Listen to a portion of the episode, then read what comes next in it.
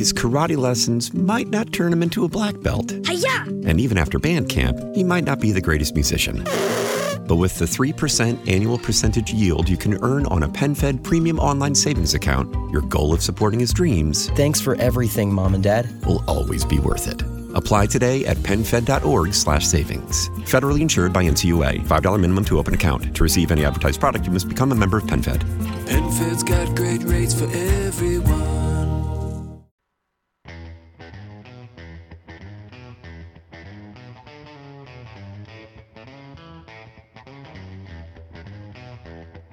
Kilómetro cero en Es Radio, con Jaume Sagalés.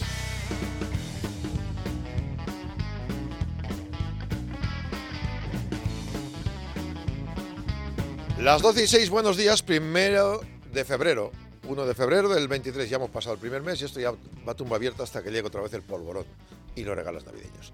Marta Pérez está en el control y también arranca desde hoy la marquesina histórica de Atocha y también en unos días reabre el túnel fantasma de la de Chamartín, metamorfosis en las estaciones de tren de Madrid. Dos, eh, Almeida ha conseguido en su mandato cuatro años reducir la deuda en 1.083 euros. Ahora el ayuntamiento debe 1.700 y cuando llegó Carmena había dejado 2.700 millones. Es importante porque con Carmena decían que había bajado a los 7.000 millones de, de Gallardón y que lo había reducido. Y no, con Gallardón se hizo un plan después de Gallardón, con, con Ana Botella, y se fue reduciendo lo que tocaba por ley cada año. Y tocaba más, que lo negaron, y es verdad que quedaba más por, eran 2.700 millones lo que quedaban de deuda. Ahora se han eliminado en años de plusvalía, digo, en años de, de filomena, de pandemia y con, según el alcalde, bastantes problemas para que el gobierno central les haga las transferencias que tocan. El ingreso mínimo vital beneficia a 700.000 personas, menos de lo que prometió el ministro Escriba. La presentaron en mayo del 20, aseguró que era para 2,3 millones de personas y dos años y medio después ha llegado a 1,5 millones, no a todos y no en las cantidades prometidas. Han negado muchas ayudas a gente que está mucho peor de lo que se consideraba necesario. Pero bueno, eso no saldrá en, los, en las batallas del Senado. Sanidad y el Comité de Huelga de Médicos de Madrid se reúnen hoy también tras el inicio del tope de pacientes en 22 centros de salud. Tienen voluntad de acuerdo, dice el consejero, pero a Mitch eh, dice que todavía falta mucho por conseguir y les piden que recapaciten. La noticia del día es ocho mujeres de izquierda independentistas, la mayoría de la CUP, que denuncian a un tipo, a un presunto sígolo, que se acostaba con ellos y que resulta que era un policía nacional infiltrado que lo habían llevado ahí pues precisamente para que archivara los movimientos que se estaban produciendo antes del 1 de octubre. El tipo lo que hizo fue, ¿cómo lo haces para hacerte amigo de toda esta gente? Pues acostarme con ellas. Se hacía novio de una de ellas, estaba con ella, luego decía que tenía que irse, ella que no, no te vayas, que viviremos, nos casaremos, tal, otra. Y así hasta siete, hasta ocho. A mí lo que me fascina, yo siempre he querido ser espía. O sea, si a mí siendo espía, no me escuches, cariño, hubiera podido estar con ocho mujeres en un año, joder. Lujo. Bueno, ahora las afectadas se le denuncian ante la Audiencia Nacional porque dicen que eran relaciones heteropatriarcales, no en ese momento, que era espionaje de Estado y que construía relaciones sexoafectivas eh, sin saber que era un agente encubierto. El titular de una de ellas, que por supuesto no da su nombre de verdad, sino uno falso, dice, eh, si hubiera sabido que era agente infiltrado, nunca me hubiera acostado con él. Claro, normal. Normalmente un agente infiltrado no dice que es un agente infiltrado, no lo lleva la cara.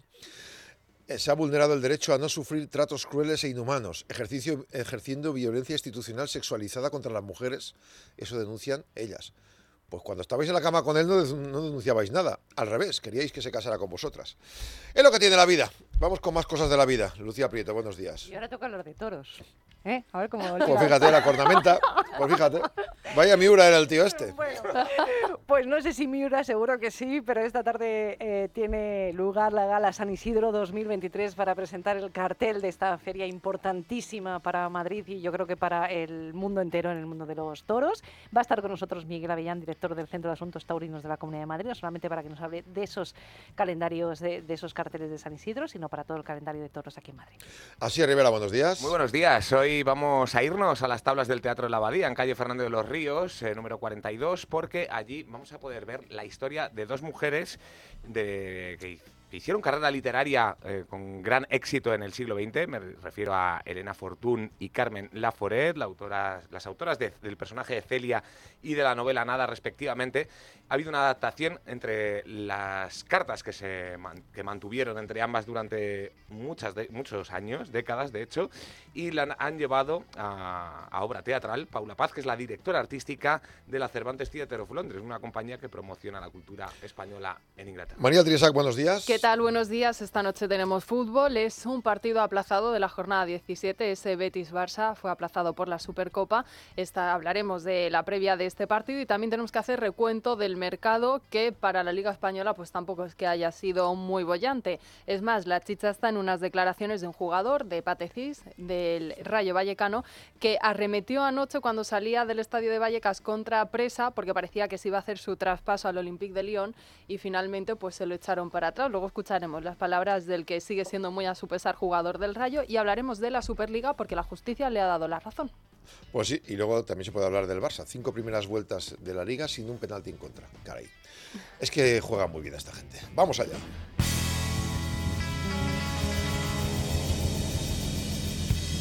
Kilómetro cero, con Jaume Sagalés.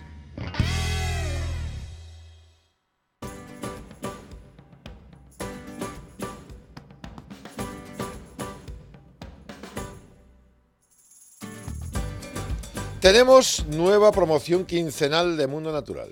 Sí, sí, estrenamos promoción que va a cuidar nuestros huesos, que va a cuidar nuestras articulaciones con la mejor suplementación, la de Mundo Natural. Elige un complemento de esta selección y te llevas la segunda unidad con un 50% de descuento. Los complementos que nos proponen son Artifin Forte, Colacel, eh, Tendi Plus, Membra Flex y Membra Sport. Cualquier tipo de asesoramiento, no sabes cuál te va mejor por tu eh, condición física o por la condición de tus articulaciones y huesos, bueno, pues les llamas 91 446 0000 o también les puedes escribir info para farmaciamundonatural.es. Para compras superiores a 40 euros, gastos de envío incluidos en Península y Baleares. Así que cuida tus huesos y articulaciones con esta nueva promoción que durará, atención, dense prisa, solo hasta el 6 de febrero. Recuerden, en parafarmaciamundonatural.es y en las parafarmacias de Madrid, Valencia y Alicante, a partir de 70 euros de inversión en salud, siempre un regalo adicional. Mundo Natural.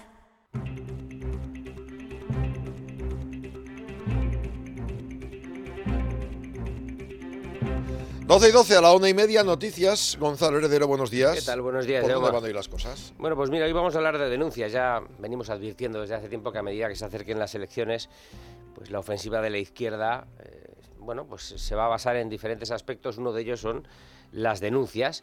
Lo hemos vivido a lo largo de la pandemia con el tema de los contratos por las mascarillas y hoy Podemos, Roberto Sotomayor, concretamente, que es su candidato al ayuntamiento, ha presentado una denuncia en la Fiscalía Anticorrupción por dos contratos adjudicados por el ayuntamiento a una empresa en la que trabajaba o trabaja, mejor dicho, el hermano del delegado de Medio Ambiente y Movilidad, Borja Caravante. Lo que hizo Illa con algunos empresarios en Barcelona por las mascarillas. Sí, bueno, aquí lo que pasa es que yo francamente no veo, aunque yo no soy juez, indicios de delito por ningún lado, porque verdaderamente eh, es complicado que tú, eh, bueno, pues eh, no puedas adjudicar a lo mejor un contrato eh, a una empresa en la que mm, pues a lo mejor no sabes ni que trabaja tu hermano. Es decir, tú sabes que tu hermano trabaja en una empresa, pero no sabes que el ayuntamiento está adjudicando un contrato a esa empresa, pues un poco como ocurrió con el hermano de Isabel Díaz Ayuso, que se denunció desde un primer momento y luego ha quedado en nada, puesto que no ha habido ni querella, ni denuncia, ni nada que se le parezca. Bueno, Podemos sí lo ha hecho, ha presentado esas denuncias hoy en, el,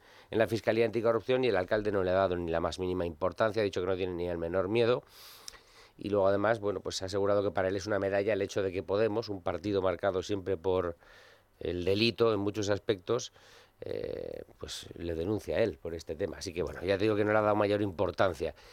Eh, se le ha preguntado muchísimo al alcalde hoy por Villacís, por el futuro político de, Begoña Villacís, y no ha dicho absolutamente nada. Sabemos que ayer se reunió con la vicealcaldesa en su despacho y, por supuesto, tampoco ha desvelado nada de lo que hablaron, aunque ha negado que hablasen del futuro político de Villacís, lo cual no se lo cree ni el propio José Luis Martínez Almeida, que no hablaran de esa cuestión, pero no ha querido desvelarlo. En todo caso, hoy Alberto Núñez Feijó, en una entrevista en Onda Cero, bueno, pues emplazaba a Almeida a que hablase con Villacís y tantease la posibilidad, si es que interesa, de que Villacís se pasase al PP. Así que se ha lavado un poquito las manos. Pero hay que recordar que no es Almeida quien decide, puesto que las listas en Madrid las eh, elabora el PP de Madrid y que preside Isabel Díaz Ayuso. Es decir, y ella ya ha dicho no. eh, pero vamos, no, no lo ha dicho con esas palabras, pero ni falta que hacía, lo dejó muy claro. Entonces, bueno, pues ya digo que Almeida puede decir lo que quiera, que no va a decir absolutamente nada, se está manteniendo totalmente de perfil en este asunto, porque al fin y al cabo es Ayuso la que tiene que decidir si Villacís o cualquier otra persona de Ciudadanos pasa a engrosar las listas del PP a la comunidad o al ayuntamiento. Así que bueno, lo que sí ha dicho Almeida es que en breve podríamos conocer el futuro de Villacís porque se le ha escapado que está preparando una comparecencia ante los medios. No ha dicho cuándo, pero bueno, parece que va a ser a no mucho tardar. Así que nos enteraremos entonces de lo que sucede con el futuro de Villacís. Se especula con que va a anunciar que seguirá en Ciudadanos. Bueno, no sé, habrá, habrá que verlo. Y ya por último, si te parece, bueno, hoy hay nueva reunión del Comité de Huelga de Médicos y Pediatras de la Atención Primaria con la Consejería de Sanidad. Es la novena desde que empezaron las negociaciones. Ha empezado a las 11, veremos a ver qué da de sí. Si continuamos con esta huelga que tiene un pírrico seguimiento de apenas el 2%, o por fin se desconvoca. Y hablando ya de cosas Sí, un poquito tendrá un mejores. 2% de seguimiento, pero en, en todos los sitios públicos donde hay al- una cruz de medicina, está lleno de folios diciendo estamos en huelga. Sí, yo he estado hoy en un centro de salud, por cierto, Sí, sí. en mi centro de salud, y sí es verdad que a lo mejor, por ejemplo, eh, en mi médico de cabecera no hacía huelga, pero la, la puerta de al lado sí ponía un cartelito que decía Claro. médico en huelga, y derivan esos pacientes a- Desde la entrada de van diciendo, al "Estamos otro en-". Y- médico. Y, a mí me daban hora y ¿sabe que estamos en huelga? Sí, pero yo tengo médico, sí, sí. Y, y es mi médico, sí. Entonces, no, pero que estamos en huelga. Vale, sé que estáis en huelga, pero tengo médico, pues punto. También te digo que yo no he esperado más eh, que otras veces en las que no había huelga. Efectivamente. Así que te, te quiero decir que la incidencia está siendo realmente eh, ridícula. Y ya para terminar, hoy entran en vigor lo- o el nuevo descuento del 60% en los abonos de transporte de la Comunidad de Madrid. Bueno, la comunidad, como sabemos, añade un 30% a ese 30% que ya aplica el gobierno central y en las pocas horas que lleva en marcha esta iniciativa, pues ya ha aumentado un 15% la venta de abonos, así que está teniendo una magnífi- magnífica aceptación. Pues sí, pues iremos a ello. Gracias. A ti, hasta luego. 12 y 17.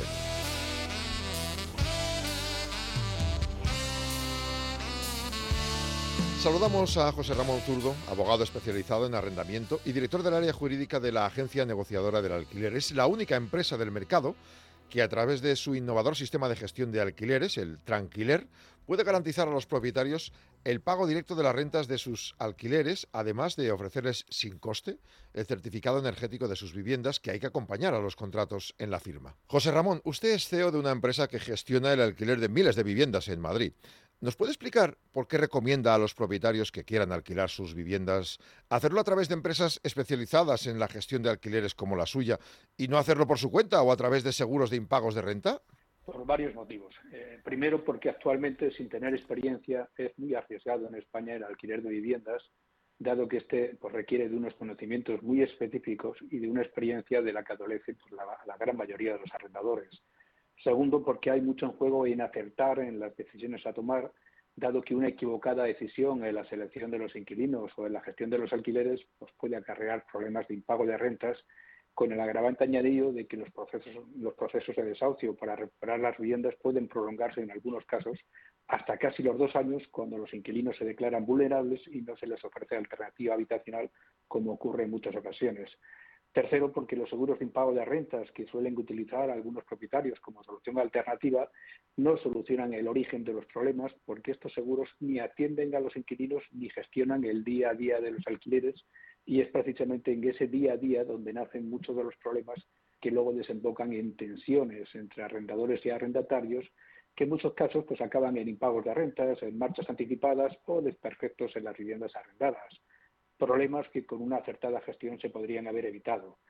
Cuarto, porque la especialización en la gestión de los alquileres pues, es igual o, más importante que la especialización en la administración de fincas. Y si para esta se requiere la intervención de profesionales, como son los administradores de fincas, también se debe, deberían requerir profesionales para la gestión de los alquileres. Y por último, como quinto motivo, porque la agencia negociadora del alquiler, a través de su novedoso método de gestión de alquileres, el Tranquiler, pues se ha creado para hacer más fácil y segura la vida a todos los propietarios que quieran alquilar sus viviendas para obtener una rentabilidad, pero que no quieran ocuparse de nada durante el alquiler, incluso ni de tratar con sus inquilinos. Además, los clientes de la agencia negociadora de alquiler en el hipotético caso que se produjeran impagos de renta entre los inquilinos seleccionados, no lo notarían porque es directamente la agencia negociadora de alquiler la que se encargaría de pagarles puntualmente las rentas hasta la finalización de los procedimientos de reclamación. Gracias, José Ramón Zurdo. Les recuerdo el teléfono de la agencia negociadora del alquiler, 920 20 11, 920 20 11 o la web agencianegociadoradelalquiler.com.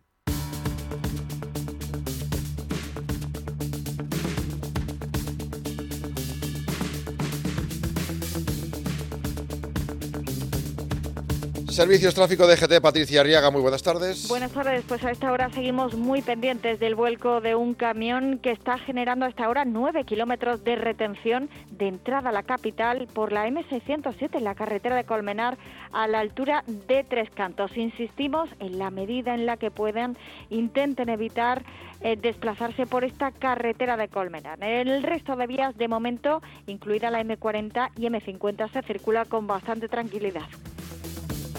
Gracias, calles de la capital, Jesús Machuki, muy buenas. Hola, ¿qué tal? Muy buenas tardes. Bueno, pues tenemos que destacar una manifestación que a esta hora recorre y cruza la Gran Vía y debido a ello hay cortes y desvíos de tráfico. Atentos desde la Plaza de Cibeles o desde la Plaza de España y por tanto puede haber afecciones en las inmediaciones de la Plaza de España, afectando a la calle Princesa, a la Cuesta de San Vicente, o las inmediaciones de la Plaza de Cibeles, afectando por tanto a Alcalá y al Paseo de Recoletos y el Paseo del Prado. Atentos, por tanto, a esa zona. En el resto de la ciudad, los niveles de circulación son bajos.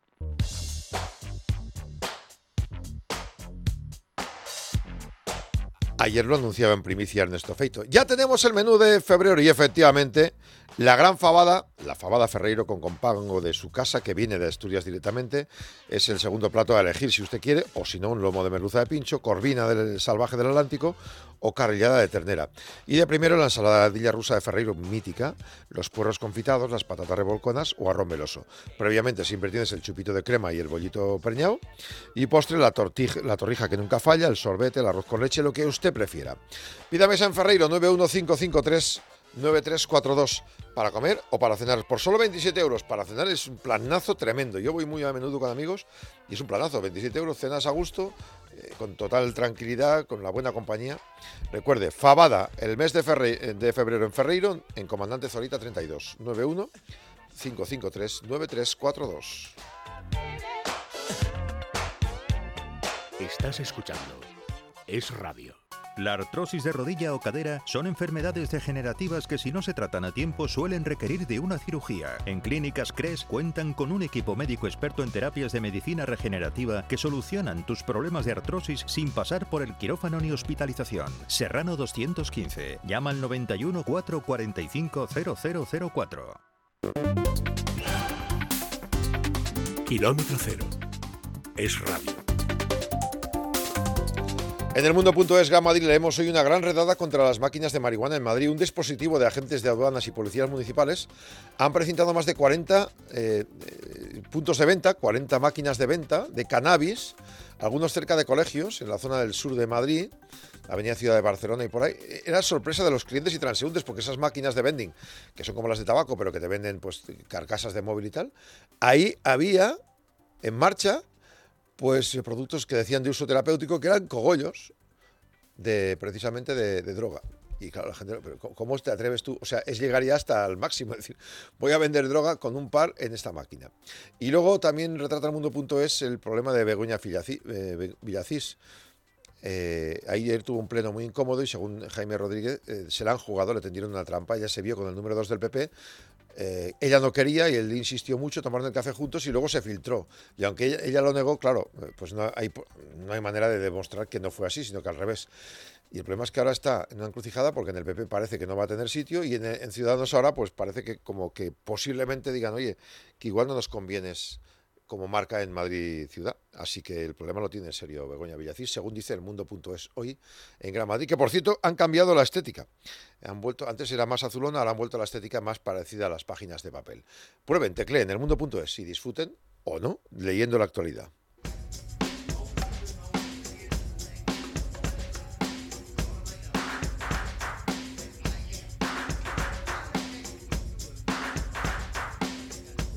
Estamos hincando el diente en la actualidad, pero el que no tiene dientes lo tiene complicado. Hago una broma porque el doctor Carlos Gómez Oliver de Control Dental Europeo siempre me lo permite. Doctor, buenos días. Buenos días, Jaume. Nada de complicado, que vengan a la clínica y les solucionamos para que hinquen el diente bien. Es usted, vamos, como Mbappé, se la centra y la remata a la perfección. En Control Dental Europeo tienes a los especialistas de hace más de dos décadas, pero que siguen ganando premios a los mejores implantólogos del año. A ver, la implantología de carga inmediata y los implantes corticales son especialidad, pero tenéis todo el servicio para toda la familia, ¿verdad, doctor? Hombre, está claro, tenemos ya, mira, este año vamos a cumplir 34 años que estamos en esta clínica.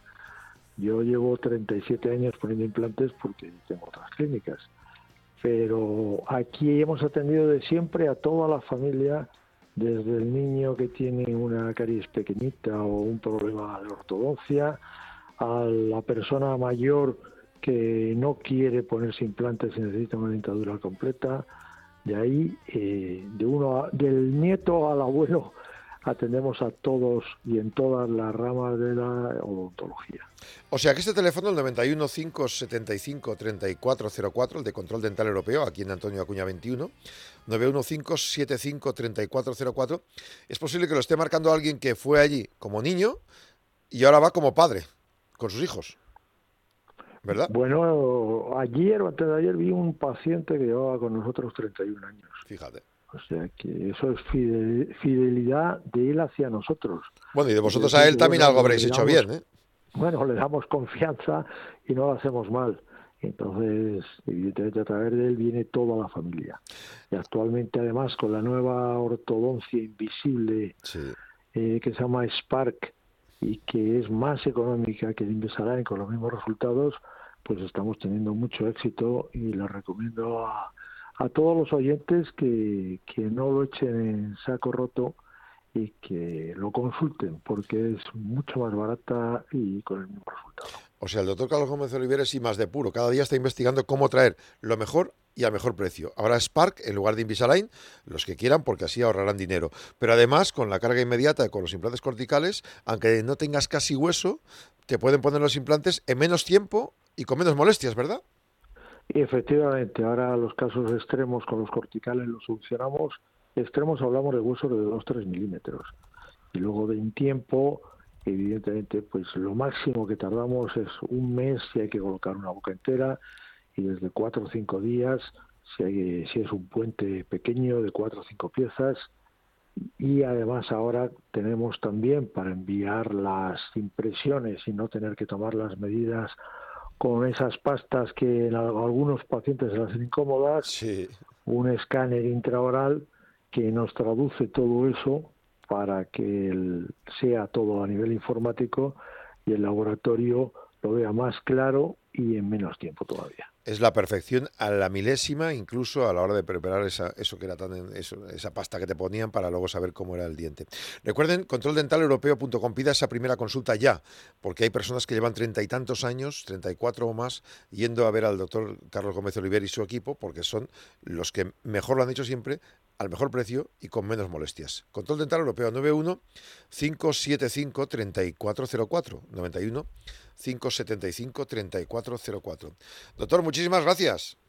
Muchas gracias, como siempre, llama. Buen día.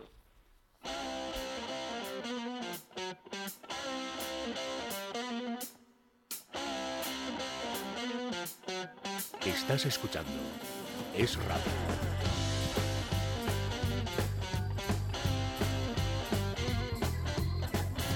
Se incorpora a la fiesta del deporte Sergio Valentín. Muy buenas. Hola, muy buenas. ¿Empezamos por la vaselina y el preservativo de Sandro Rosello o empezamos por otra cosa, lo que queráis? Bueno, eh, ayer estuve viendo un poco de la entrevista. A ver, en Libertad Digital. explícaselo, en Libertad Digital.com ha publicado un compañero de él, que es Vinuesa. Entendí por qué te dan en la cárcel preservativo y vaselina, Sandro Rosella, en la entrevista ayer con Risto Mejide. Es que llevo toda la mañana con el mercado de fichajes y con otros asuntos y no, me he enterado lo de la vaselina. tú sabes que los, los, titulares que salgan con algo de sex siempre triunfan más. Pero bueno, vamos con. Pero vamos, puedo intuir por qué ha dicho eso. Sí, dijo que que en la cárcel había mucha relación homosexual por necesidad y que por eso le, dieron ese kit cuando entró. El kit de supervivencia. de, bienvenida. Está bien que confirme lo que se ve en las películas ¿no? y en las series, ¿no? que parece como que es algo... Parece ficción, pero es hecho, realidad. ¿no? Pero luego en realidad es Ocurre. así, ¿no? Te lo O sea, lo de la pastilla de jabón también lo dice en esa entrevista. No dijo nada de eso. Igual ahí tienen ya jabón que directamente con la mano. En fin, no vamos bueno, a ya más está, cosas. vamos a hablar de Vamos fútbol. a más Pues saca tú el tema. Yo lo he leído en Libertad Digital, que es nuestra, ¿no? nuestro diario Sí, escrito. sí, sí. Claro. por supuesto. Bueno, vamos entonces a los fichajes. Tampoco España se ha lucido mucho sacando la chequera. ¿eh? Tampoco, bueno, el Real Madrid no ha fichado nada, el Barça quería en- a Anrabat y al final no ha podido ser, sí que ha salido Bellerín al Sporting de Portugal, pero es que tampoco me parece que haya pasado nada. No, eh, hay, hay muy buenas bromas respecto a... Porque si nos lo tomamos a coña, claro. Eh, bromas sobre la diferencia que hay entre la Liga Española y la Premier League, aunque en realidad ya es la diferencia de la Liga Española respecto al resto de ligas, porque la Española ha invertido menos dinero en este mercado de invierno que la italiana, que la francesa, que la alemana. Vamos en el tren de cola de Europa. Pero bueno, es verdad que también es cierto que esta mañana Javier Tebas ha puesto un tuit de un miembro de la liga explicando que, que claro, que es que en la Premier League pues llega un empresario, pone Sí. dinero y no le importa para nada si hay pérdidas. Y es cierto, por ejemplo, lo que ha hecho el Chelsea. El Chelsea solo ha invertido más dinero que todas las ligas importantes. 121 quitando la Premier millones League. por Enzo Fernández. Pero se han fichado 18 futbolistas entre el pasado verano y este mercado de invierno. Se han gastado más de 600 millones. Sí, sí. Entonces, pues son clubes que no tienen en cuenta las pérdidas. En España sí, yo creo que ese es el modelo adecuado. Pero, claro, si mm, estamos solos en esta película, ¿cuál es la solución? No hay que ¿Cuál- entre poco y nada, o sea, yo creo que hay una diferencia, ¿no? Y este mercado, O sea, en España no queremos que lleguen propietarios y hagan lo que hace el Chelsea. Por ejemplo, está el jeque de la Almería, al que le han tenido Claro. que parar los pies. Vale, está muy bien el modelo este para que los clubes no entren en, bancarro- en bancarrota y haya esas pérdidas como ha pasado no hace mucho en, es- en este país. Pero algo habrá que hacer a nivel europeo para que la Liga Española no se quede solo en este modelo. Porque va a llegar un momento en el que los clubes españoles no van a poder competir con el resto. Y entonces ahí es cuando entró Florentino Pérez con la Superliga, Javier Tebas se opuso y a mí me parece bien oponerse a la Superliga. O sea, yo ahí lo respeto. Pero propone alguna solución. ¿Cuál es la solución para esto? No lo sé, la verdad. Yo no, no tengo la varita mágica, no lo sé. Pero es verdad que estás descapitalizando la liga. Cada vez que se va un jugador bueno de aquí y llega uno cedido, que es una medianía, estás bajando el nivel de la liga, que antaño siempre fue la mejor. Que luego en Fútbol de Es que Radio voy a está siendo un preguntar. problema ¿cuál- real. ¿Cuál ha sido el fichaje que más os ha gustado de este mercado de invierno? Y a ver qué me contestan. no, no, es que no, no ha pasado nada. O sea, por- Sí, dime. que Bueno, es han triste. pasado- Han pasado, cosas, pero son cesiones Sí, de pero- un Sí. equipo español a otro, Pero o jugadores como por ejemplo el. Atlético de Madrid, pues Doherty, que no lo quiere el Tottenham, toma, te lo doy, y el Tottenham ficha a Pedro Porro por 40 kilos. O sea, la Liga española, los clubes ya importantes Fíjate. están con las sobras de los del El resto Madrid de no se ha querido reforzar y he leído también en Libertad Digital que ha dicho no a Vlahovic de la Juve, que está Sí. un poco enfadado y que podía llegar. Y era uno de los tres grandes fichajes de este verano pasado. Bueno, de- ayer tuvimos ese debate en Fútbol es Radio. Hay quienes opinan que el Real Madrid no puede gastarse absolutamente nada de dinero porque supondría un problema y hay quienes opinan que no es eh, necesario para el equipo. Sin embargo, yo creo que hay una mayoría de madridistas que están muy mosqueados porque no se haya movido ficha en este mercado porque había oportunidades, yo creo. Mira, había la opción esta de Vlaovic y sobre todo la, la que estaba más clara era la de Fran García. Fran García, lateral izquierdo del Rayo Vallecano. Pagaba el Madrid 5 millones y tenía a Fran García ya entrenando en Valdebebas. Y más con la lesión de Mendy que va a estar dos meses de, es. de baja.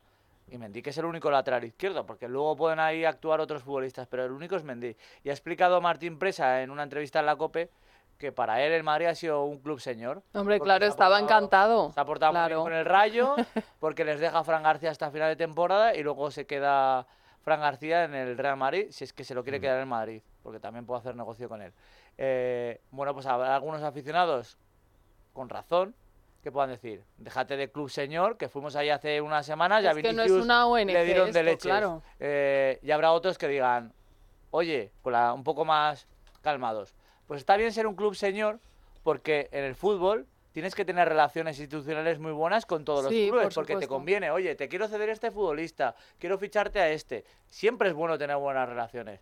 Pero es verdad que deportivamente al Madrid le venía de lujo tener un lateral izquierdo. Lo necesitaba. Martín Presa, por cierto, que ayer se llevó un repaso, el de Pateci, saliendo del estadio de Vallecas.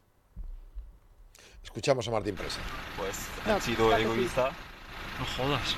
Se han comportado mal, han pensado solo en sus intereses y han sido irre- irresponsables y irrespetuosos contra mí, contra el club. Por eso no se ha hecho. Madre Pero ¿quién ha tirado el traspaso atrás? ¿Presa? Como siempre. Era Patecís, eh, jugador del Rayo Vallecano, que ayer estuvo a punto, a punto, a punto ya con el boli en la mano para firmar de irse al Olympique de Lyon, que estaba dispuesto a pagar 7 millones Y por al un final se que al Rayo le había costado un millón corto, si no recuerdo mal. Y bueno, eh, a última hora Presa dijo que no, que quería más dinero. Pues un problema. tampoco es indiscutible, Patecís. No, es un jugador que no es titular, que lo tienes en el banquillo, que no le das las mismas opciones que a otros jugadores y no. que si no es eh, imprescindible para ti, oye, pues dale la oportunidad de seguir creciendo, ¿no? Al final somos personas, no estás tratando eh, con animales. Y podemos hacer un capítulo de los no fichajes, porque luego también está el caso de Sí. que se iba a ir del Chelsea al Paris Saint Germain y al parecer el Chelsea mandó erróneamente la documentación hasta en tres ocasiones, hasta el punto de que el PSG no le dio tiempo a inscribirle. Y creo que el PSG va a denunciar al Chelsea porque habían llegado a un acuerdo y creen que lo hizo adrede el Chelsea, ¿no? O sea, a mí me parece bastante raro Yo que creo. a estos niveles un club mande la documentación mal tres veces. Eh, Historias de los mercados de fichajes, ¿habrá? Y luego la de Isco, si tenemos tiempo, también Sí. se puede contar. Bueno, porque eso fuerte. es surrealismo. Isco había llegado a un acuerdo con el Unión de Berlín, que es el segundo clasificado de la Bundesliga. sí. Eh, de hecho, va a Berlín, pasa el reconocimiento médico y después se cae atrás el, el Eh, acuerdo. Dicen que no hay dinero. Todo el mundo dice, ah, bueno, es que como hay mofas con Isco y su peso, Por el bueno, pues que peso, el Isco no ha pasado el reconocimiento médico. No, no, no, lo pasó. La cuestión es que, según cuentan, fijaos, eh, lo extraño. El Unión de Berlín hablaba en cifras brutas Sí. Y ellos neta. y ellos pensaban que hablaban en neto. Que es el doble. Tú dices, te Entonces, doy, cuando dos, do- allí, te doy dos millones, no, vamos no, a que son firmar, y cuatro. dice- Y Isco, no, pero si es el doble. No, no, nosotros hablamos en bruto. O sea, no me puedo creer que en, este tipo de negociaciones no se utilice la palabra bruto o neto en algún momento. Bueno, a veces interesa, ¿eh? No usarla para, por si pasa algo, Pero sí, poder... Pero esto es. Al final va a llegar un momento en Son el que se va- profesionales, una ¿no? de las otras partes se va a enterar de lo que va a Sí, firmar. pero bueno, a veces A lo esto mejor, es ya que estás bueno. allí, A ver Sí, si sí. cuela, ¿no? Claro. Y luego también, al parecer, la Unión de Berlín también le dijo a Isco en el último instante que no le iba a inscribir para la Europa League. Ah, y claro, entonces ¿para que qué lo quieres? Isco dijo que entonces Para jugar a la segunda división. En fin, Pero ahora mismo Isco no tiene equipo. ya. Que venga el español. Todavía puede fichar por alguno, El pero. español podía venir, si quiere. Sí, el español sí que se ha movido. Lo mismo. Sí, podíamos tener a Isco, no estaría mal. Tres fichajes habéis hecho. Sí, es verdad. ¿no? Se han vuelto locos nuestros jefes, a ver qué hacemos con ello. A ver si llegamos a un buen pu- puerto o nos quedamos a medio camino. A las 3 os escucho, ¿vale? Claro que sí. Venga. Muchas gracias. 12 y luego, 38.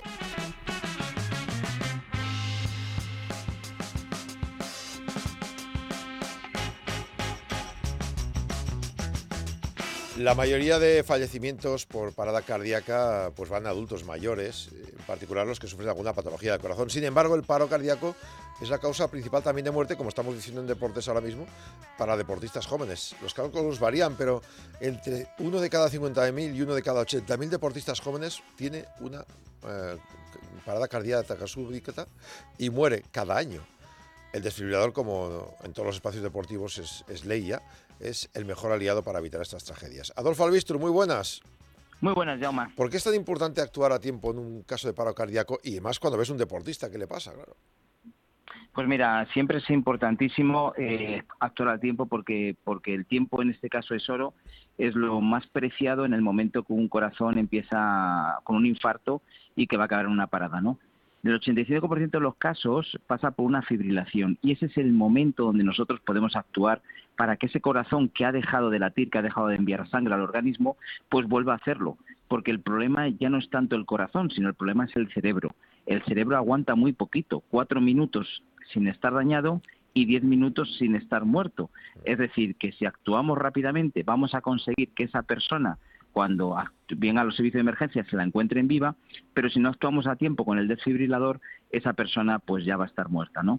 Ese es, el, es así de, grave y así de, bueno, de, de, duro, ¿no? Por eso el tener el desfibrilador cerquita de nosotros va a hacer que consigamos salvar nuestra vida, en caso de que seamos nosotros, o la de nuestros seres queridos, nuestra familia, nuestro compañero de trabajo, nuestros clientes, es, es la única manera. Recuerden que hay una manera eh, con el desfibrilador protege tu vida.eu porque es el más vendido del mercado y funciona de forma muy intuitiva, ¿verdad? Sí, es, es, que está preparado para que cualquier persona lo pueda utilizar, no tiene que ser sanitario. Es eh, muy cómodo de, de, manejar también porque pues, pesa menos de un kilo, es como una especie de estuche, lo llevas para cualquier sitio y bueno, es simplemente es abrirlo, darle un botón y él te va indicando, te va indicando además de manera hablada, es decir, que te lo dice lo que tienes que hacer para que en ese momento que tienes nervios no, no te... Bueno, es que no hay, no hay manera de confundirse, porque te va a decir que saques unos, unos parches, unos, unas pegatinas, las coloques y se encarga. Él se encarga de ver de corazón está en un momento como en una fibrilación donde va, va, a mandar una corriente, una energía para que ese corazón de nuevo vuelva a latir, o si ese corazón estuviera bien, pues nada, queda registrando todo lo que ocurre y no va a hacer nada. Nunca puede hacer daño, pero sí es verdad que lo que va a conseguir en pocos minutos es que ese corazón vuelva a latir, volvamos a tener flujo en nuestro cuerpo y que el cerebro esté oxigenado. Eso es lo más importante. Recuerde, protegetuvida.eu lo tienes en un teléfono gratuito 900 730 061 900 730 061 con una oferta a los oyentes de radio.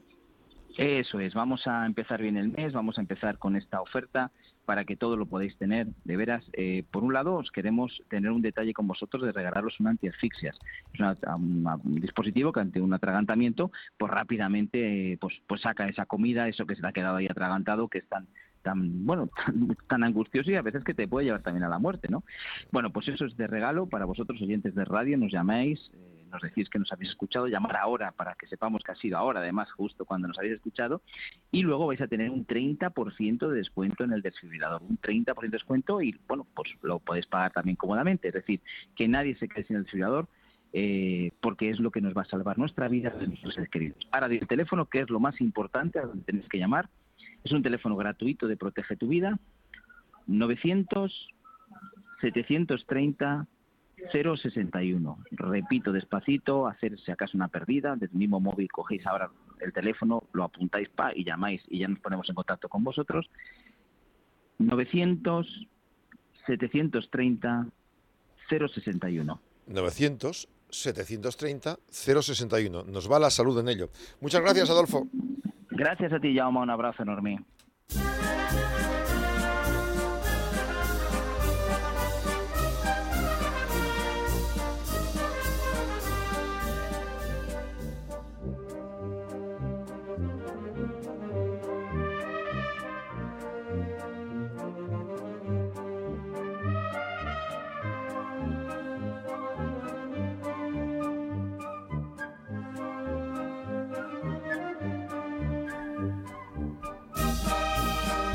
Ya la temporada taurina al coso más importante del mundo, diría yo, la Plaza de las Ventas. Sí, y además esta tarde tiene lugar la Gala San Isidro 2023, donde se darán a conocer los carteles de nuestra feria taurina más importante, la Feria de San Isidro, que lleva celebrándose ya un poquito de tiempo, ¿eh? desde 1947. La semana pasada la Comunidad de Madrid y el Centro de Asuntos Taurinos no solo dieron el visto bueno a esos carteles de la Feria del Patrón, que contará con 21 espectáculos, sino que aprobaron todo el calendario taurino de este año. En total, 60 espectáculos que prometen poner sobre la arena los mejores en este arte. Me estoy dando cuenta que lleva 75 años, no está nada mal. Miguel Avellán, director del Centro de Asuntos Taurinos de la Comunidad, buenos días. Hola, buenos días, ¿cómo estáis? Encantado de saludaros. Igual meto la gamba, pero sumando, sumando son 75 años, que son bastantes añitos, sí, sí. Bueno, cuéntanos entonces eh, la, la, programación de este año, ¿cómo va a ser? A ver, por encima. Bueno, este año, si habéis estado un poco al tanto de la, de la modificación de, de la temporada. El año pasado se dieron 74 festejos, este año van a ser un total de 62, más dos festejos populares, un total de 62 festejos. Y la modificación más importante es que la reducción de la Feria de San Isidro por primera vez se va a hacer posible con la reducción de festejos. El aficionado de la, Plaza de Toros de Madrid venía demandando que la Feria de San Isidro era un serial excesivamente largo, en un mm. mes además laboral, el mes de mayo, sin descansos y bueno, atendiendo a esa petición en el, en el nuevo pliego de explotación de la plaza se recoge esa reducción de festejos, lo que hace primar la calidad frente a la cantidad, ¿no? Hay un, un, exceso de festejos y, entendíamos que en ese exceso se perdía eh, la concentración de calidad en los mismos. Por lo mm. tanto, esta feria de San Isidro va a ser una feria muy concentrada, con la participación por primera vez también en décadas de la totalidad de las figuras del toreo, tanto a caballo como, fundamentalmente a pie. Están todas las figuras eh, del momento actuales. Están además aquellos toreros de especial interés y relevancia para, para el aficionado de la Plaza de de Madrid.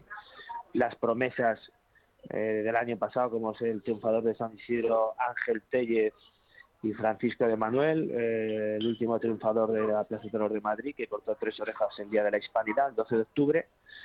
Yo creo que va a ser una feria de San Isidro tremendamente interesante para el aficionado. Ya sabéis que el hombre propone, Dios dispone y luego el toro lo descompone.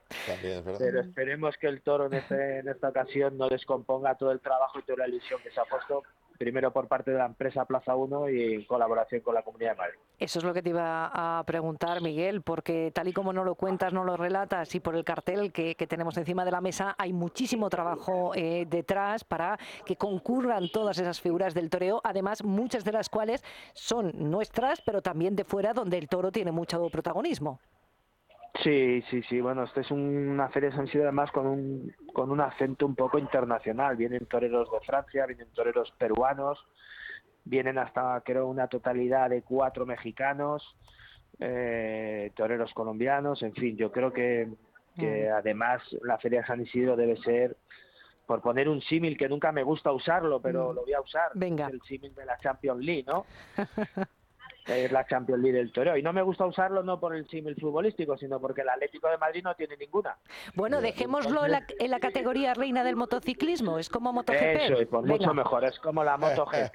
Aquí están todos concentrados, están las grandes leyendas del toreo que han permanecido en activo y están las grandes figuras del toreo que son los actuales campeones del mundo y los aspirantes de Moto 2 que van a subirse a MotoGP en breve, ¿no? Bueno, oye, eh, eh, estabas hablando de recortar algunos festejos, ¿qué se van a recortar? ¿De algún día concreto de diario de la semana? Por ejemplo, los lunes, los tal, o cómo se ha hecho la distribución de los días?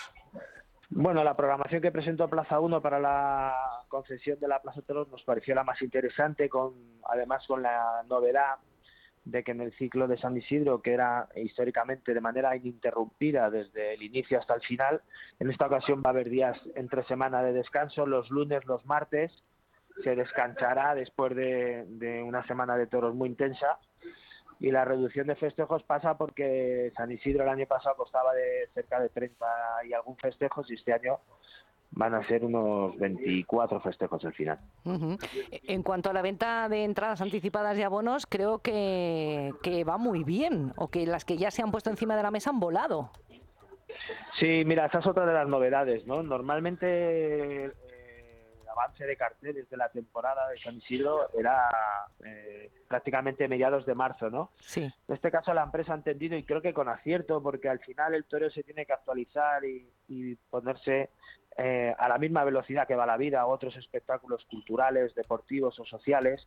La venta de entradas en este tipo de espectáculos, además de hacerse la gran mayoría de manera online, mm. eh, se produce con muchísimo tiempo. Ten en cuenta que San Isidro es una feria a la que acuden eh, eh, personas de diferentes países, incluso de, distintos continentes, ¿no? Como es el eh, continente americano, eh, viene gente de Estados Unidos, viene gente de, Colombia, de México, de, en fin, y tienen que programar su viaje, ¿no? No se puede hacer una venta para una feria tan importante a, días del evento, ¿no? Y ahora con la presentación del 1 de febrero que vamos a hacer esta noche, pues creo que le da perfectamente tiempo a planificar a la gente que tenga interés en visitar España, en visitar Madrid, en visitar la feria más importante taurínamente hablando del mundo y programar con tiempo su, viaje, su asistencia a la plaza y creo que es un acierto. Habéis puesto, eh, regalado la semana pasada entradas a personas mayores y a jóvenes y creo que se, eh, eh, sobre todo las de jóvenes se fundieron en poco rato. ¿Eso significa que los jóvenes vuelven a ir a los toros una vez más o para qué quieren los jóvenes las entradas?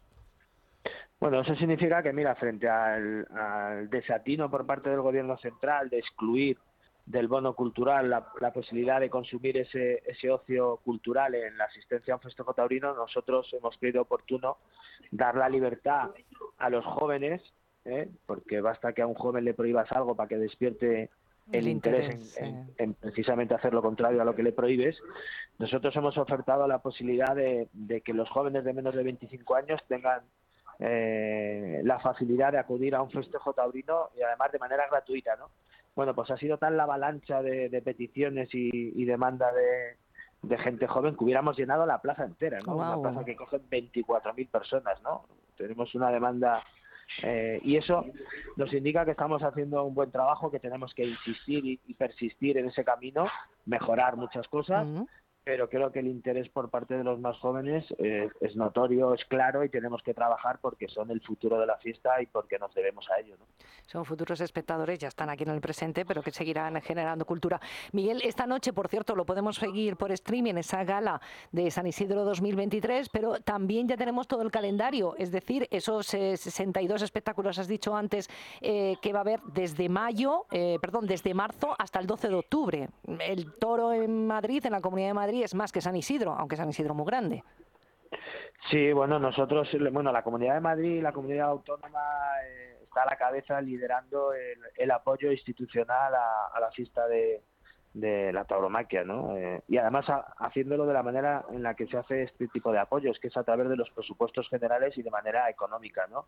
Ya hicimos una apuesta por, por apoyar y ayudar a los ganaderos de la Comunidad de Madrid, en la que se puso a disposición de los mismos hasta cerca de 4 millones de euros a través de, del IMIDRA y la Consejería de Medio Ambiente.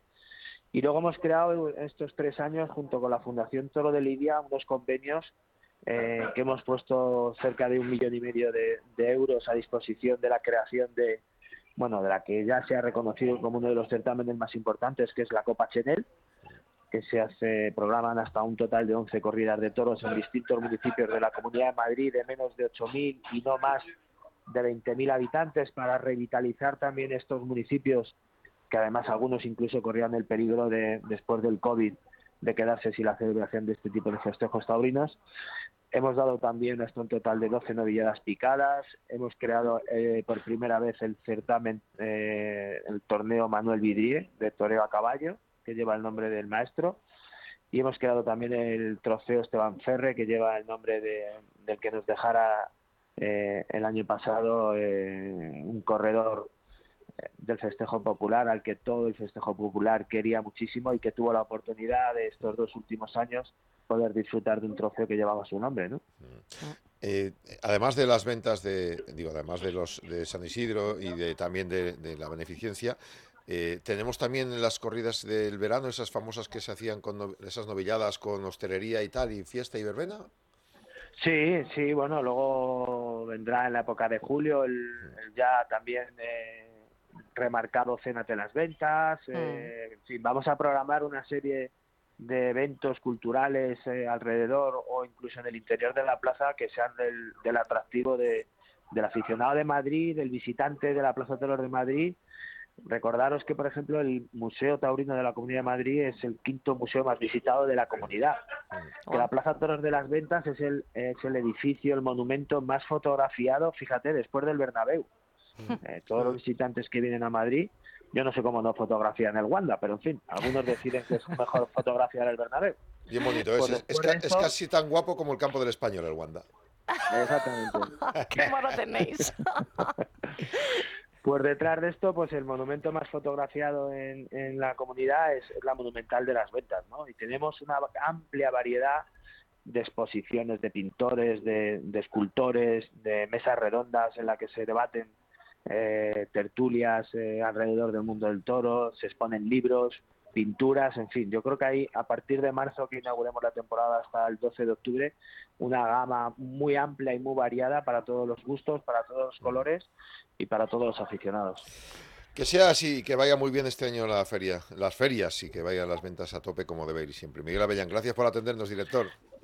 Muchas gracias. Déjame meteros como en la Sí. radio una última cuña. Y es Adelante. que el día 24 de febrero, 25 de febrero y 26 de febrero eh, se está programando, o se ha programado ya, el certamen de novilladas sin picadores para las escuelas taurinas denominado Kilómetro Cero. Todos los que No. tengan interés en acudir a la Plaza de Toros de Vista Alegre a ver estas novilladas de promoción que son súper entretenidas, súper interesantes y muy del gusto de lo que hemos recordado toda la vida, del abuelo con su nieto, o del padre con su hijo, o de amigos. Yo creo que es una oportunidad fantástica. El 24 se programa a las 5 y media de la tarde y luego 25 y 26 serán por la mañana. Habéis No- acertado con Claro, el nombre. ¿eh? kilómetro cero como el nombre de este programa, claro que sí. No, no estaba pactado de antes. Muchas gracias, que vaya muy bien. Un abrazo muy grande y muchas gracias. Hola, soy Charo. Tengo 67 años y hace un par de años mi vida mejoró gracias a mi casa. Si tienes más de 65 años y vivienda en propiedad, consigue la liquidez que necesitas sin vender tu casa con Óptima Mayores. Solicita tu estudio personalizado y gratuito en el 900-800-864 o en optimamayores.com.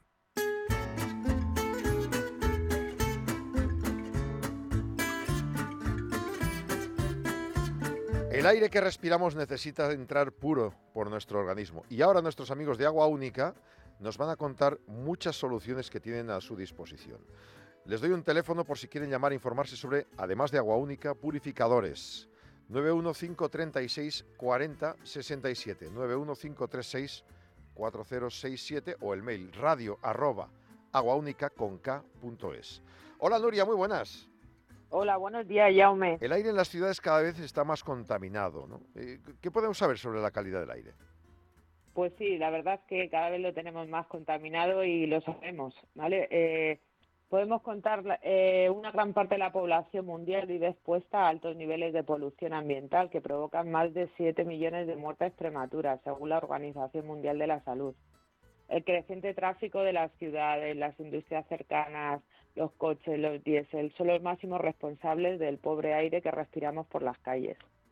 Pero toda esta polución pues tiene un efecto aún peor en la calidad del aire de nuestras viviendas, centros de trabajo, restaurantes. Agentes contaminantes como el polvo, polen, virus, moho bacterias entran en nuestro sistema respiratorio a diario y son tremendamente perjudiciales para nuestra salud y la de nuestras familias. Entonces, por eso hemos abierto este departamento nuevo, porque eh, está comprobado que respirar aire limpio ayuda a mantener una vida sana, larga y feliz. Y ese es el propósito que tenemos. Recuerden que cuando los amigos de llamaban Agua Única pedían también a ver si había, además para mejorar la calidad del agua, la del aire. Les doy el teléfono para mejorar ambas, el agua y el aire. 91536 40 67 radio arroba aguaúnica con. Tenéis varios purificadores. Cuéntame, por ejemplo, el Horizon HA700. ¿Qué es lo más importante que trae? Pues mira, va equipado con un filtro de ultrafino para absorber partículas muy finas, carbón activo, ionizador y luz ultravioleta. Y con lo que garantizamos con esto que son capaces de reducir la contaminación del aire en un 99,97%, eliminando partículas de hasta un micrómetro, como bacterias, virus, hongos, ácaros, polen, partículas de polvo, compuestos orgánicos volátiles. Todo esto con un diseño práctico, ergonómico, con ruedas, se puede desplazar, tiene movilidad, estabilidad, eh, para eh, superficies de hasta 100, 102 metros cuadrados. Todo ello lo tenemos ahora a nuestra disposición. Llame, pídalo, pida primero que se lo informen y se lo enseñen. 91 536 40 67, los purificadores de aire de nuestros amigos de Agua Única. 91 536 40 67. Nuria, si llaman de parte de radio, hay una oferta especial, ¿verdad? Claro que sí, como siempre para todos los oyentes de radio son clientes especiales. En cualquier purificador tendrán un 15% de descuento y luego si también quieren que les midamos la calidad del agua y ponen un tratamiento de agua, pues también haremos un pack y descuentos muy muy especiales. Con grandes descuentos para nuestros amigos que quieran mejorar la calidad del agua y del aire de casa.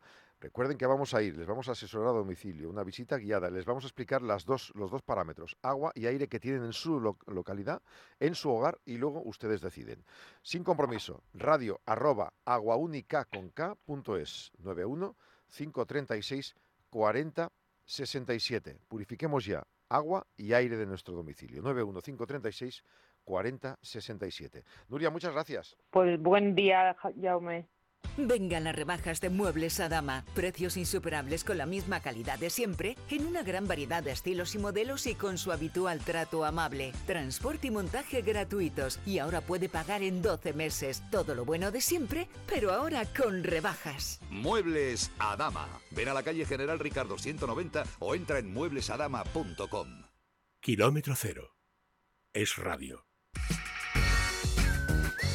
Es radio.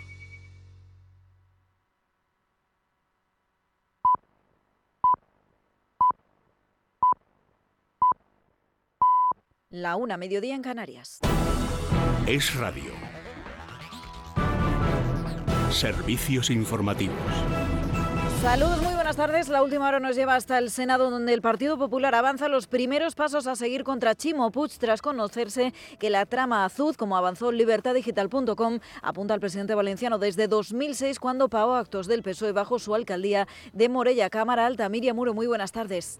¿Qué tal? Muy buenas tardes. Y el Partido Popular quiere que se investigue esa presunta corrupción antes de las próximas elecciones municipales y autonómicas del 28 de mayo. Por eso los populares van a registrar una comisión de investigación en el Senado como Cámara Territorial para que se clarifique este asunto, dicen, tan desagradable. Según ha explicado el portavoz del partido en la Cámara Alta, Javier Maroto, hay demasiadas evidencias de una presunta corrupción y de una conducta ilícita. Escuchamos al portavoz del PP y los valencianos deben tener toda la información. La que ellos están negando en Valencia, en la comunidad valenciana, se tiene que despejar aquí. Por eso, eh, en la tarde de hoy, o como, muy, como mucho más en el día de mañana, registraremos para eh, su visto bueno por la mesa del Congreso la constitución de una comisión de investigación cuyos trabajos terminen antes del 28 de mayo y tengan como objeto el análisis de esa presunta corrupción en el Partido Socialista de la Comunidad Valenciana, su extensión a otras organizaciones.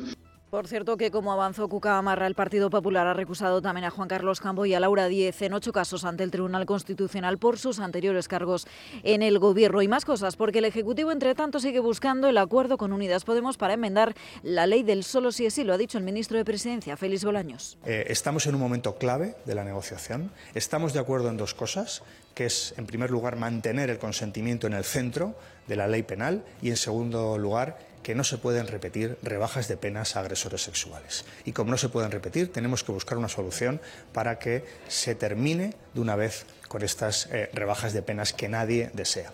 Por tanto, sobre la base de estos dos acuerdos que, ya tenemos, estamos trabajando, están trabajando los equipos técnicos. Al mismo tiempo, la ministra de Derechos Sociales, Yone Belarra, ha defendido en televisión española que las reformas del Ministerio de Justicia no van a corregir, decía, la bajada de las penas a los agresores y acusado al Partido Socialista de estar plegándose a las presiones del Partido Popular. No solo eso, ha asegurado también que el problema con la ley, solo sí es sí, pasa por la incorrecta aplicación de la norma para atacar después a los jueces. Cuando una ley nueva eh, entra en vigor y además una ley que cambia la visión, que recoge lo que miles de mujeres dijeron en la calle, que es que no es abuso, es violación, tarda un tiempo y obviamente hay jueces que siguen aplicando una mirada machista y patriarcal que no acaban de aplicar de manera correcta la ley. Y yo creo que eso es importante explicarlo porque cualquier modificación que se haga no va a corregir este problema, porque estamos ante una aplicación incorrecta de la ley. En lo económico, atención a los precios porque se moderan en la eurozona mientras, eh, igual que en España, la inflación subyacente no frena. Leticia Vaquero, buenas tardes. Buenas tardes. En enero el índice de precios al consumo se ha moderado siete décimas en la zona euro hasta el 8,5% frente al 9,2% de diciembre. Es la estimación preliminar publicada por Eurostat que apunta que la inflación se sitúa en su nivel más bajo desde el pasado mes de mayo. Sin embargo, no deberíamos de tener muy en cuenta el dato conocido hoy porque tal y como advierte la propia Oficina Estadística Comunitaria, no se han podido incluir los datos de Alemania por un fallo técnico del Instituto Alemán y el peso de su economía que tiene la inflación de la eurozona es alrededor el 20%. Si nos fijamos en la inflación subyacente, ya saben, elimina los precios volátiles de la energía y los alimentos frescos, observamos que sigue al alza, una décima más que el mes anterior y se dispara hasta el 7%. Gracias, Leticia. No dejamos la economía porque un día después de anunciar su subida, hoy el Gobierno ha vuelto a defender el incremento del salario mínimo interprofesional. Así lo ha hecho el secretario de Estado de Economía y Apoyo a la Empresa, sostiene Gonzalo García Andrés, que esta subida es compatible con el buen funcionamiento, dice, de las empresas. La recuperación ha sido muy intensa en las ventas y en, eh, y en, los beneficios y, esta subida sin precedentes eh, desde 2018 del salario mínimo pues ha sido compatible con, eh, con un crecimiento del, empleo y por tanto pues eh, las empresas han podido acomodarlo. ¿no? Además, en Crónica Judicial, atención al último movimiento de la defensa del futbolista Dani Alves, que trata de desmentir a la denunciante de una supuesta agresión sexual para conseguir su salida de prisión. Leticia Barquín, buenas tardes. Buenas tardes. El nuevo abogado del futbolista brasileño tacha de tendenciosa la versión de los Mossos y afirma que las grabaciones en la discoteca desmienten el clima de terror y dominación que describió la denunciante. Cuenta que las imágenes muestran que la chica entra en el baño del reservado dos minutos antes que el futbolista, sin que él la lleve tal y como ella había declarado y dice que si se contradice en esto también podría hacerlo en el relato de lo que ocurre dentro. La defensa de Alves pide que le dejen en libertad con las medidas cautelares que sean necesarias, alegando que no existe riesgo de fuga y que tiene arraigo. Además, añade, el jugador ya no tiene su poder adquisitivo porque muchas empresas le han rescindido el contrato. Gracias, Leticia. Nos marchamos todo esto y mucho más. Como siempre, nuestro informativo nacional es noticia. Más información en libertadigital.com. Todos los boletines en esradio.fm.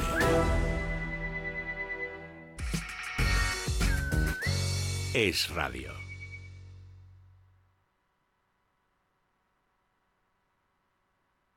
Kilómetro cero.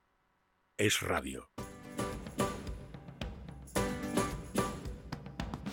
Estamos arrancando el mes de febrero con una nueva oferta de Mundo Natural. Sí, estamos en la Semana de los Huesos y las Articulaciones de Parafarmacia Mundo Natural con una oferta increíble. Elige un complemento de la siguiente selección y te llevas la segunda unidad con un 50%. Tienes Artifin Forte, Colacel, Tendi Plus, Membra Flex y Membra Sport. ¿Cuál es la tuya? Les llamas y ellos te asesoran 914460000 o en la web en el correo electrónico info arroba parafarmaciamundonatural.es. Recuerda que para compras superiores a 40 euros los gastos de envío están incluidos tanto en Península como en Baleares. Pídelo para farmaciamundonatural.es y en las parafarmacias físicas. Y a partir de 70 euros de inversión en salud también regalo adicional. Mundo Natural.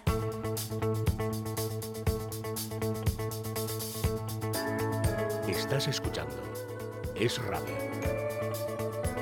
Hemos vuelto a disfrutar y a vibrar con ellos. Acaban de llegar. Selección española de balonmano. Sí, llamo porque hace escasos días los hispanos pues volvieron a llevarse una medalla, en concreto la de bronce en el Mundial de Balonmano celebrado en Polonia y Suecia. Los de Jordi Rivera se impusieron al conjunto nórdico por 36-39, protagonizando una vez más pues una épica remontada.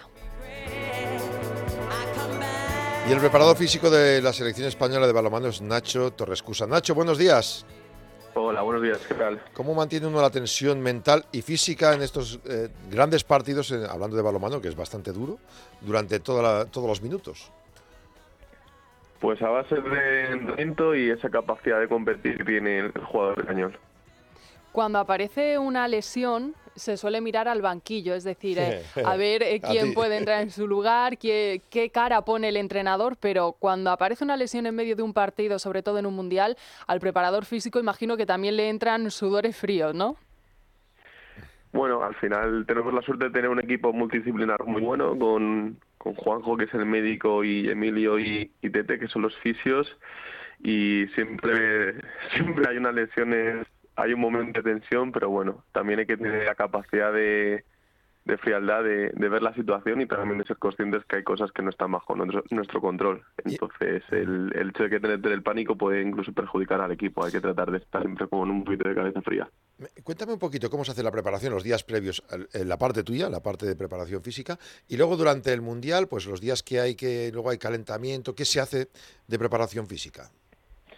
Nosotros la preparación, el Mundial comenzaba alrededor del 12 de enero, pues la preparación la comenzamos el 26 de diciembre, nos concentramos en Valencia durante cuatro días hasta el 30 y luego el 2 de enero nos volvimos a concentrar ya de manera definitiva hasta que viajamos juntos a, al lugar donde era el torneo mundial que empezó en Polonia. Y lo que hacemos es, la semana de diciembre es un trabajo con un volumen de, de pista y de trabajo físico, muchos minutos, y a lo largo de enero esa carga de minutos y trabajo físico los vamos reduciendo poco a poco hasta que prácticamente cuando empiece el torneo es mantenimiento y recuperación. ¿Cómo es el día a día de un preparador físico de este deporte? Quiero decir, porque al final eh, sabemos que los jugadores tienen que entrenar, el día de partido tienen que rendir, pero tu trabajo, por mucho que se acabe el partido, por mucho que se acabe el entrenamiento, imagino que no termina porque ya estás pensando qué ejercicios puedes plantear o cómo puedes ayudarlos a ellos. Eso es, no solo la preparación, sino también, por ejemplo, durante el torneo, uno de los aspectos claves es el control de la carga. Tenemos varias herramientas para ello, tenemos en el móvil a los jugadores aparecen varios que tienen que rellenar a lo largo del día, cuando se levantan, entonces, por ejemplo, para saber cuánto han dormido, muchos tienen pulseras, smartwatch, incluso anillos que evalúan su calidad del sueño, cuánto han dormido, cómo ha sido profundo ese sueño y cuánto ha sido reparador. Y ese tipo de cuestiones nos las comunican por las mañanas, también si se encuentran con dolores, el balonmano al ser un deporte de contacto muchas veces, por ejemplo, el hecho de recibir un golpe en el costado te puede hacer dormir peor. Y a partir de ahí vamos bien. También es cierto que aún cuando he jugado hemos tenido un tono muy intenso en el sentido de que ha habido partido día sí, día no. Es decir, apenas 48 horas después de un partido ya teníamos otro, pero la preparación de un jugador que ha jugado el partido no tiene nada que ver con la que uno que ha disputado en un minuto o ha sido desconvocado. Entonces, a lo largo del día van surgiendo diferentes cuestiones que tenemos que ir solucionando. O sea, entiendo que esto, aparte de que hay tecnología, hay también un diálogo constante, tanto entrenador, jugadores, preparador físico, médicos, psicólogos, para, para que estén siempre en condiciones óptimas, ¿no? Esa es una de las claves, la, la comunicación. De hecho, el hecho de la tecnología nos ayuda un montón a, ese control, pero lo más importante es el, la comunicación con esos jugadores, esa conversación constante de ver cómo van encontrándose y el cuerpo técnico que formamos entre todo el staff del entrenador, seleccionador, el entrenador, analista de vídeo, los fisios, el médico, el manager, que nos reunimos de manera diaria dos, tres veces cada, cada día para ir viendo ese seguimiento de manera habitual, porque además en un torneo van surgiendo cosas constantemente.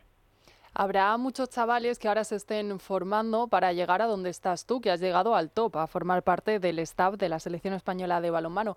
¿Cómo surgió la oportunidad de ir con los hispanos y cómo ha sido tu camino hasta llegar hasta aquí? Yo empecé de preparador físico en Alcobendas, que es mi, club de origen. Eh, el entrenador del primer equipo en ese momento era Alex Motas, que es con el que sigo trabajando en, en otro club de España, en la Liga Sobal me comunicó esa posibilidad porque yo era estudiante de Ciencias de Deporte en la Facultad del INEF, en la Universidad Politécnica de Madrid. Ahí surgió también uno de mis profesores, que era Jesús Revilla, que era el antiguo preparador físico, fue el que me dirigió mi trabajo de final de grado. Hubo también un concurso de trabajos de finales de grado sobre balonmano, que es la Federación Española de, de balonmano, me presenté al concurso, gané el premio al, al mejor premio, al mejor trabajo final de grado y entre unas cosas y otras me, me llamaron para hacer una concentración con los equipos de base, con los peques, con los caetes en, en Sierra Nevada, que son unas actividades de captación y detección de talentos que hace la Federación Española. Eso fue en 2019 y luego ya en 2021, después de Tokio 2020, el preparador físico que era Jesús eh, decidió que no iba a continuar con, con el proyecto y el seleccionador Jordi Rivera me dijo que me planteó la posibilidad de que si quería ser yo el, el próximo preparador físico de la selección absoluta. Qué bueno. Una vez que llegas a este nivel eh, profesional, ¿qué retos te planteas? Porque claro, después de haber estado formando parte de la selección española de balonmano, ya todo lo que mires te puede parecer poco.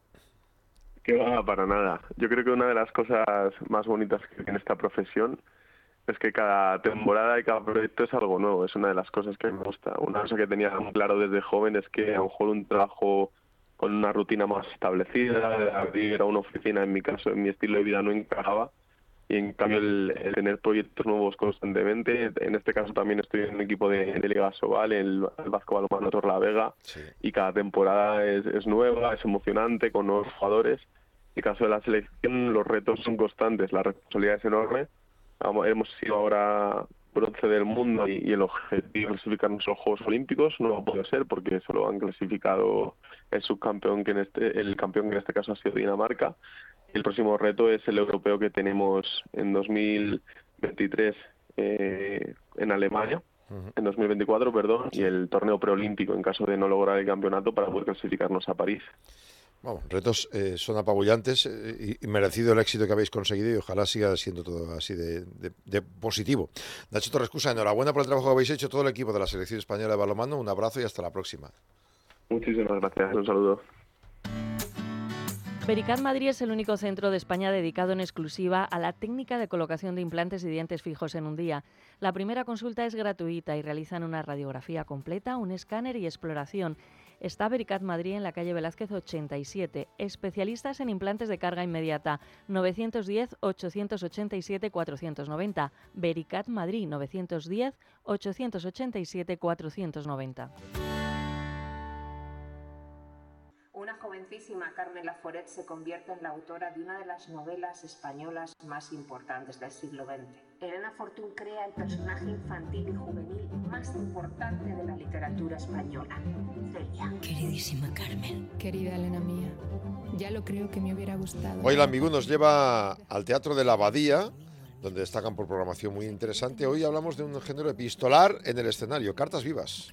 Pues sí, Jaume, es algo muy original. Se trata de la adaptación escénica de la correspondencia que mantuvieron durante años eh, dos grandes escritoras españolas del siglo XX, Elena Fortún, cuya pluma dio vida al célebre personaje infantil y juvenil Celia, y la autora de la novela Nada, Carmen Laforet. Partiendo del epistolario de Corazón y Alma, que recoge las misivas entre ambas, la productora Cervantes Theatre de Londres, que se dedica a promocionar la cultura española e hispanoamericana en la capital inglesa, lleva a las tablas a estas grandes escritoras bajo la adaptación y la dirección artística de este Cervantes Theatre y también de la obra, a la cual saludamos. Eh, directora Paula Paz, buenos días. Hola, buenos días. O sea, son unos ingleses los que nos traen unas cartas de unas españolas. Pues sí, la verdad es que este proyecto surgió en, Reino Unido, de la mano de, Nuria Capdevila de la Universidad de Exeter, eh, que, me propuso pues eh, llevar a la escena y, sacar más allá de, del campus, ¿no? de la investigación universitaria, eh, a estas dos maravillosas autoras. Realmente es eh, muy interesante porque eh, llevar a las tablas eh, el género epistolar, es decir, son cartas que mantuvieron las dos escriteras de verdad, que están reunidas, que también eso requiere un trabajo pues importante de recuperación de documentos y una vez pues teniéndolos todos organizados se crea este diálogo, esta representación a modo de diálogo. ¿Cómo fue ese proceso de poner todo en conjunto y hacerlo adaptable al teatro?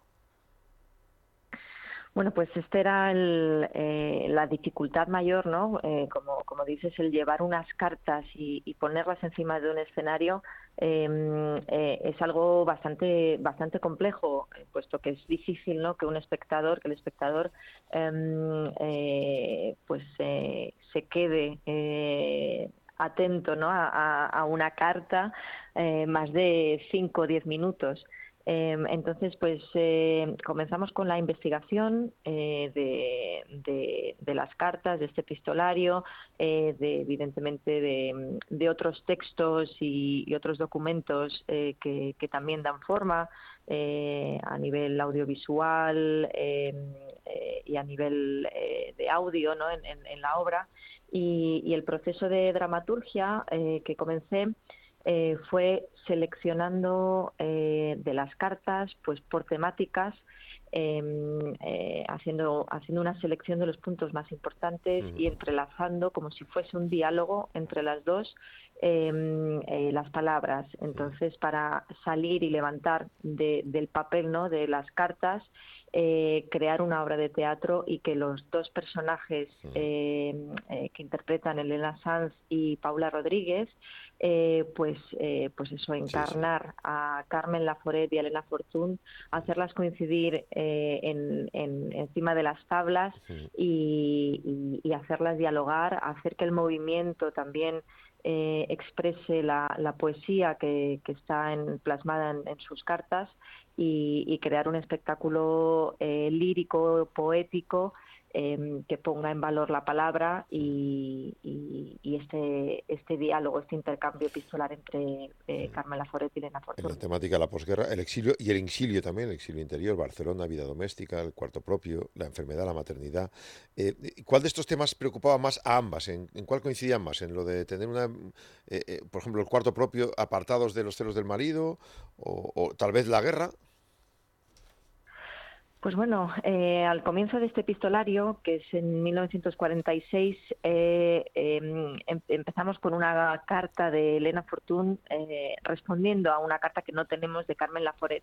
Pero ahí podemos ver que la preocupación de Carmen es eso, es el tener una habitación propia, es el verse después de haber ganado el premio Nadal después de tener pues a toda la crítica y a toda bueno a toda a todo el país pendiente de, cuál va a ser la segunda novela, de, qué está escribiendo, em, eh, pero tener a, como decía, una Carmen Laforet mm, inmersa en una vida doméstica eh, que, en cierta forma eh, es opresora. y, que, y que le preocupa porque no tiene la libertad que debería para, para escribir. Eh, entonces, bueno, pues eh, la primera carta explica, eh, pues eso, está embarazada y, le explica un poco a, Elena sus preocupaciones en este sentido. Elena mm, le responde ¿no? y le dice que, a un genio hay, que, hay que cuidarle y hay que darle el espacio y las alas para que, para que pueda escribir y que eso se lo debería de transmitir a su marido. Em, em, por otro lado, tenemos en ese, en ese mismo año, ¿no? en esa época, a Elena Fortuna en el exilio en Buenos Aires em, con su marido, eh, intentando volver a, España eh, y bueno, y reubicándose después del, gran éxito y de la posición tan importante que tiene Elena Fortuna en España, eh, reubicándose en otro país, trabajando como bibliotecaria y, bueno, y siguiendo eh, desarrollando los, eh, eh, la saga de Celia, pero con ciertas restricciones que evidentemente vienen del, franquismo y, de, y de esa época y de la censura.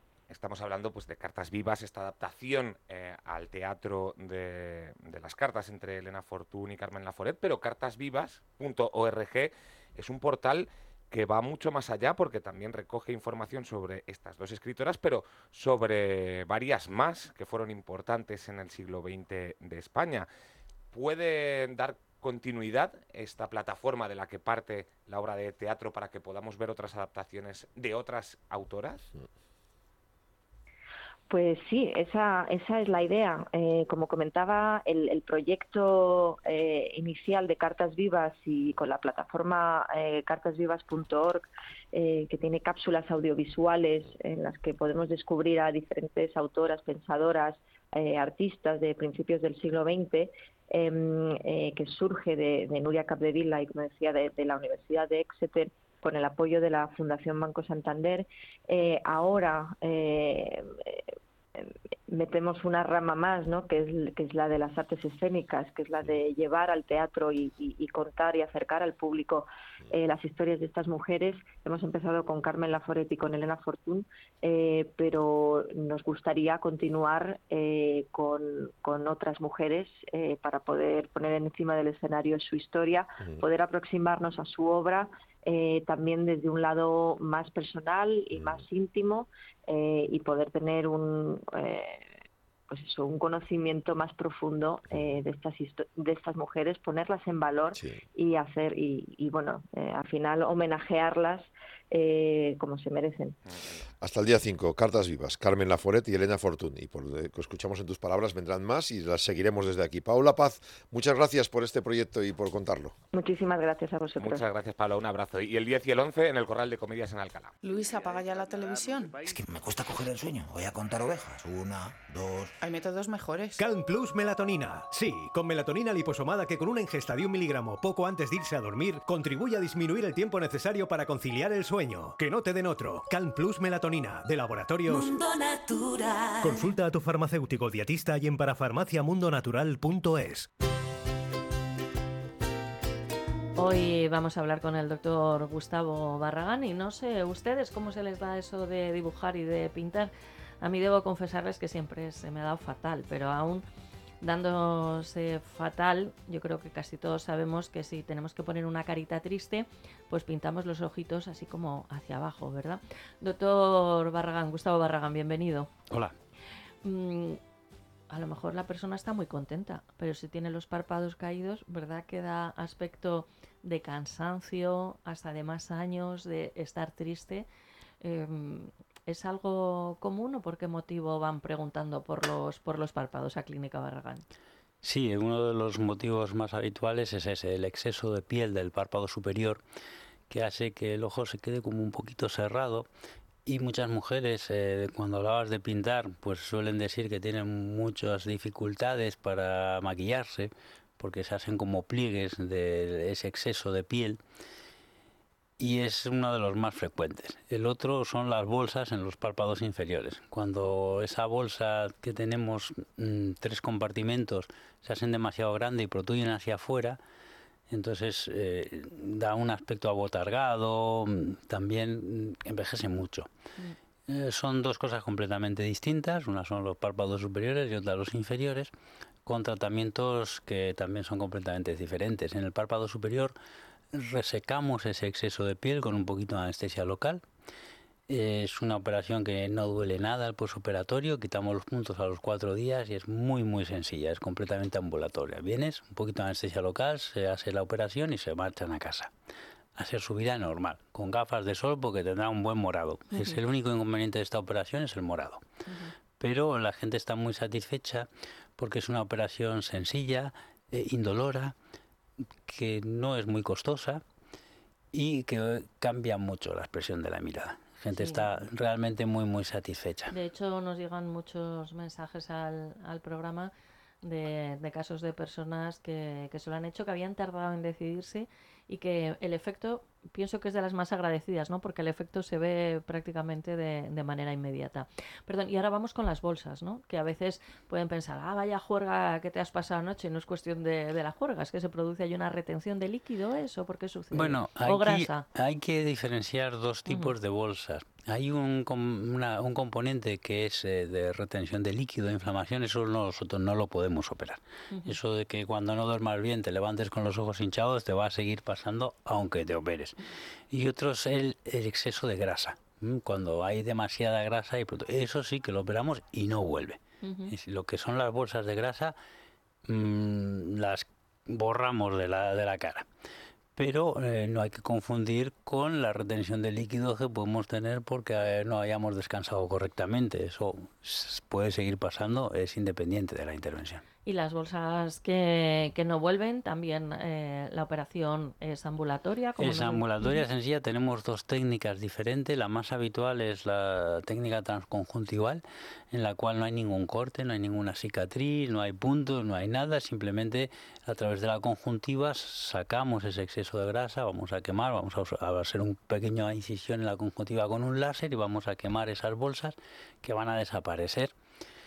En otros casos, cuando además de la grasa tenemos la piel muy arrugada y muy caída, incluso tenemos otro tipo de bolsas que no son bolsas grasas, sino que es que la piel se ha descolgado por debajo, en la zona más inferior, por debajo de lo que es lo, ¿Sí? la propia ojera. Entonces tenemos que hacer una incisión en la piel, tenemos que levantar el músculo orbicular, fijarlo al hueso para levantar todo eso. Es una técnica que ya eh, lleva un poquito más de trabajo, pero también es ambulatoria y con anestesia local. Sobre todo que estamos diciendo que tiene solución, son técnicas que desde luego queda muy, muy natural, porque es la expresión que tengamos, pero como si tuviéramos unos años menos o nos hubiéramos pegado un viaje de vacaciones estupendo, ¿no? El resultado sí, es así. mucha gente dice eso, mm. que nadie se ha dado cuenta que me he operado. Ahora, todos me dicen que estoy mejor, pero no se dan cuenta de que me he operado, no, me, no son capaces de decir qué, simplemente me dicen, oye, estás mucho mejor. Eso es lo que queremos, sentirnos mejor y vernos mejor. Muchísimas gracias, doctor, por acompañarnos hoy.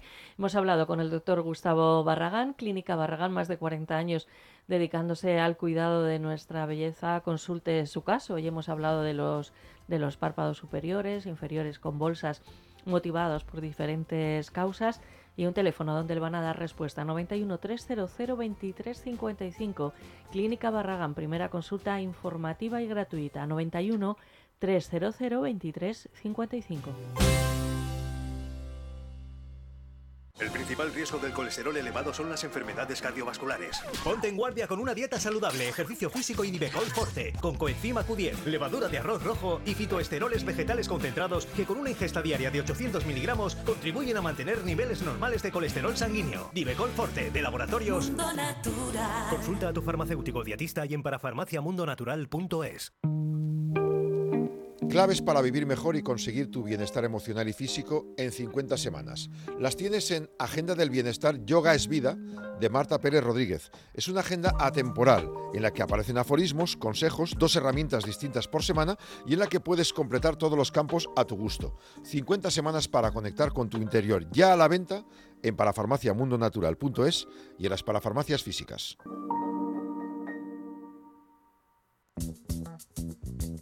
Terminamos pues con los contenidos de este miércoles. Mañana jueves estaremos también de nuevo con ustedes, como cada día de lunes a viernes en Kilómetro Cero, lo más cercano a ustedes. Y ahora lo que viene son las noticias. Gracias y hasta mañana.